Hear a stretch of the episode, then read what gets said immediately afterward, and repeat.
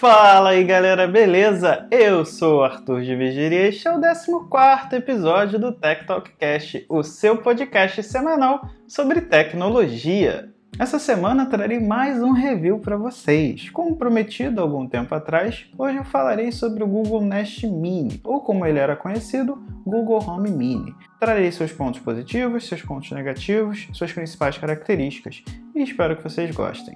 Então chega de papo e vamos direto ao que interessa. Para você que não sabe o que é um Smart Speaker, eu vou explicar rapidamente. Bom, a Smart Speaker nada mais é do que uma caixinha de som inteligente integrada com um assistente virtual.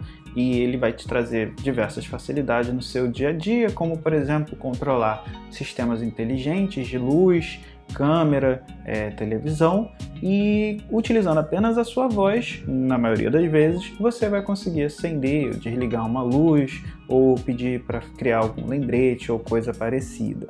E o Nest Mini não é diferente. Ele é bem pequeno, cabe na palma da mão e dependendo da cor que você compre, ele fica discreto em qualquer ambiente ele passa desapercebido, não vai chamar muita atenção. E o legal dessa caixinha é que você consegue prendê-lo em uma parede, por exemplo, utilizando um parafuso ou coisa parecida ou algum suporte, já que na parte de trás dele ele possui um pequeno orifício em que você consegue prendê-lo.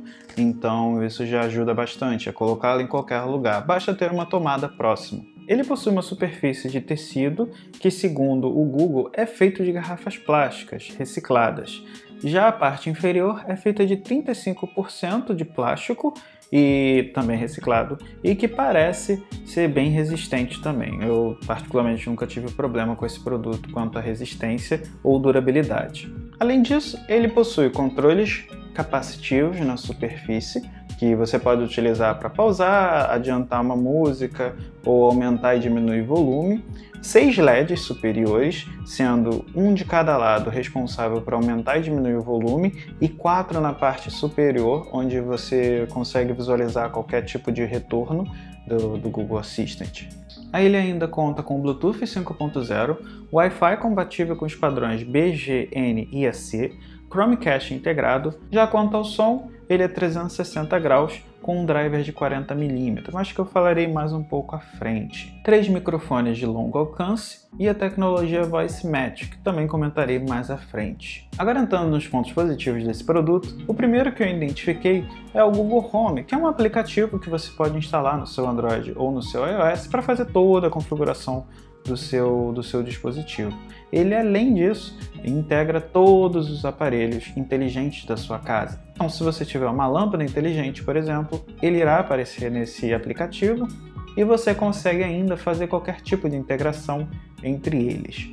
É um aplicativo bem simples de se instalar, bem fácil de se usar e eu recomendo você, caso você tenha algum produto inteligente, utilizá-lo. Esse aplicativo ainda permite que você crie um grupo, então você consegue compartilhar com um familiar ou um amigo é, o acesso a esses dispositivos. Então isso facilita bastante na configuração e o compartilhamento familiar. Isso é bem legal. Agora, quanto ao som dessa caixinha, eu me surpreendi bastante, porque apesar do tamanho pequeno, é, ele tem um volume bem legal que consegue preencher bem o ambiente. É claro que não foi feito para uma festa ou para algo parecido, mas ele atende muito bem, tem uma qualidade até razoável, até bem interessante. Caso você não se importe com um som muito especial ou coisa parecida, é uma caixinha bem legal para isso. E como eu comentei lá no início do, desse podcast, ela é uma caixinha bem discreta, fica bem legal em qualquer ambiente, não incomoda, então eu acho que é um dispositivo que vale a pena você colocar em qualquer lugar da, da sua casa. E o que é mais bacana é que seus três microfones são suficientes para te ouvir em qualquer ponto de um, de um ambiente. Então, por exemplo, se você coloca ele na sua sala, dificilmente ele não vai te ouvir é, dependendo de onde você esteja. Então você consegue dar comandos à distância e ela vai te ouvir tranquilamente. E aí, já entrando nos pontos positivos do Google Assistant, é, caso você já utilize o serviço, você deve imaginar que ele é bem variado e tem diversas funções.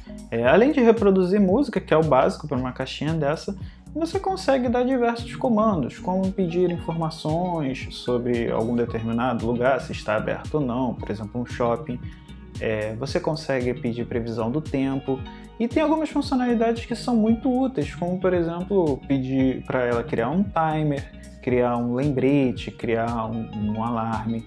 Eu particularmente uso muito essa funcionalidade. É claro, existe um limite, né, já que a gente não tem uma tela nesse dispositivo e todo o retorno dele é por voz, mas ainda assim surpreende bastante.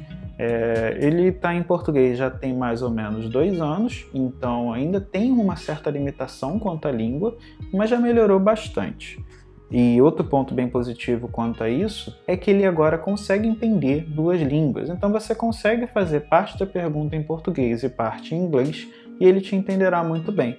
Então, por exemplo, se você quiser pedir uma música em inglês, provavelmente ela irá entender muito bem. Ainda sobre música, hoje só é possível cadastrar dois serviços de música nesse, nesse dispositivo, sendo o Spotify e o YouTube Music. Infelizmente, ainda não existem outros serviços disponíveis. E um outro ponto bem legal dessa caixinha é que ela, como eu comentei no início, né, ela é completamente conectada a outros dispositivos do Google, como por exemplo o Chromecast e o Android TV, então é possível você pedir para reproduzir algo na televisão através da caixinha, como por exemplo, Hey Google reproduza La Casa de Papel na TV da sala.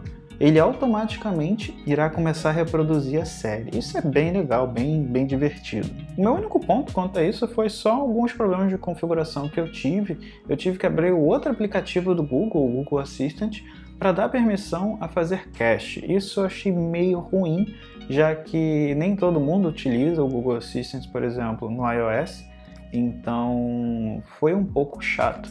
Mas de resto a integração é bem fluida e funciona bem legal. E outro ponto muito bom desse, desse dispositivo é o fato de você poder controlar é, iluminação com lâmpadas inteligentes ou algum outro dispositivo, por exemplo, é, que tenha conexão com o Google Assistant. E a maioria dos dispositivos hoje no mercado são compatíveis com, com o Google Assistant, diferentemente, por exemplo, do HomeKit da Apple, que é bem limitado. Então, dificilmente hoje no mercado você não vai encontrar um dispositivo que não seja compatível com o Google Assistant ou até mesmo a Amazon Alexa. E toda a configuração né, de integração é muito simples. O Google Home, né, o aplicativo que eu comentei, facilita bastante é, essa integração. E a resposta dos comandos são bem rápidas, não costuma demorar. É, ele tem uma resposta bem, bem rapidinha. E um dispositivo que é compatível com essa caixinha, com o Google Assistant, por exemplo, é a lâmpada da Positivo, que eu já falei aqui no, no podcast há algum tempo atrás, eu fiz review dela. E facilita bastante a vida, tenho que admitir. E além disso tudo que eu já comentei, é, ainda é possível fazer alguns outros comandos bem básicos para essa caixinha, como por exemplo, perguntar a previsão do tempo, as principais notícias, é, principais notícias de uma categoria, então você consegue filtrar, né, por exemplo, tecnologia. É, você também pode pedir algumas coisas engraçadas, como piadas, assim como a Alexa ela é bem, bem divertida. Então, tem, tem bastante coisa que você consegue fazer utilizando apenas a sua voz. Isso é muito legal. Ah, e outro ponto bem legal é que você consegue utilizar o Google Duo para fazer ligações é, para outras pessoas. Então, caso você utilize esse serviço, você consegue fazer chamada de voz utilizando a sua caixinha. Eu particularmente não utilizo esse serviço, então eu nunca consegui testar. Mas assim que você começa a configuração, ele solicita permissão de, de acesso ao seu número do Google Duo, que no caso é o mesmo número do seu celular. Outro ponto bem legal dessa caixinha é que você consegue cadastrar também rotinas. Então, por exemplo, você pode pedir para o Google Assistant acender ou apagar a sua luz é, num determinado horário. Então você pode criar esse tipo de rotina para sua casa, para todos os seus dispositivos inteligentes e ainda por cima você consegue criar é, automações. Então, por exemplo, você pode ter uma automação de cinema ou coisa parecida e diminuir a sua luz e ligar a televisão e já abrir o Netflix, por exemplo. Então, isso é bem legal, são algumas coisas que facilitam bastante a sua vida.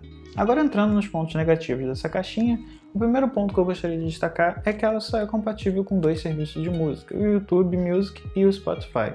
Eu já comentei isso, né? Mas isso pode ser um pouco ruim, já que muitas pessoas utilizam outros serviços como Deezer ou Apple Music, e aí você não tem opção de integrar esses serviços à caixinha, só através de, de reprodução via Bluetooth. Isso é um pouco ruim porque você fica refém do serviço gratuito do Spotify, que entra propaganda. Então isso já aconteceu até comigo antes de eu ter o, o YouTube Music. Então é um ponto bem negativo que pode ser um pouquinho chato. Um outro ponto que pode ser um pouco negativo para algumas pessoas é o fato dessa caixinha não ter uma bateria. Ele obrigatoriamente precisa conectar a uma tomada e ainda por cima a conexão dele é proprietária. Então você pode ter problemas caso você queira carregá-lo numa bateria ou conectar a uma bateria externa. É, eu já vi alguns projetos na internet quanto a isso, eu realmente nunca tentei é, eu não me importo de ter que conectá-lo a uma tomada, não, não é um dispositivo que eu levo para qualquer lugar. Mas para algumas pessoas isso pode ser um pouco ruim, já que muitos gostam de levar esse tipo de caixinha para uma festa, um churrasco, alguma coisa parecida.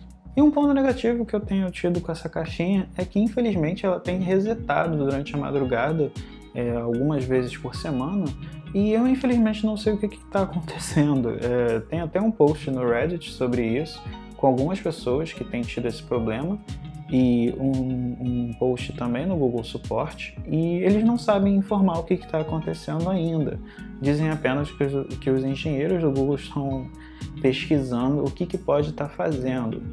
É, mas eu realmente não sei o que, que pode ser, e não é algo geral, é algo bem particular. Infelizmente eu fui sorteado com esse problema. Vou ter que aguardar para ver o que pode estar acontecendo e caso tenha alguma atualização, eu falo aqui para vocês. E aí vem a pergunta final: será que vale a pena uma caixinha dessa? Bom, eu tive a primeira versão e acabei entrando no mundo da Alexa da Amazon graças à, à primeira versão dessa caixinha, que ainda era Google Home Mini. E eu tenho que admitir, eu gosto muito, acho muito legal. É um aparelho muito, muito útil para pequenos, pequenos problemas, né? como por exemplo criar um alarme, é, tocar música, né? E por, e por ser pequeno e caber em qualquer lugar, isso ajuda bastante. E caso você tenha algum dispositivo inteligente ou esteja pensando em comprar uma lâmpada ou coisa parecida, com certeza vai valer muito a pena, até por causa do preço. Uma caixinha dessa está saindo por mais ou menos 250 reais, em alguns lugares em promoção até por 200 reais. Eu gosto muito, como comentei, gosto bastante e eu acho que vale a pena, mesmo eu tendo esse probleminha de desconfiguração que tem acontecido comigo. Não é algo geral, eu não posso deixar de recomendar o produto só por causa desse problema, já que é algo bem, bem particular.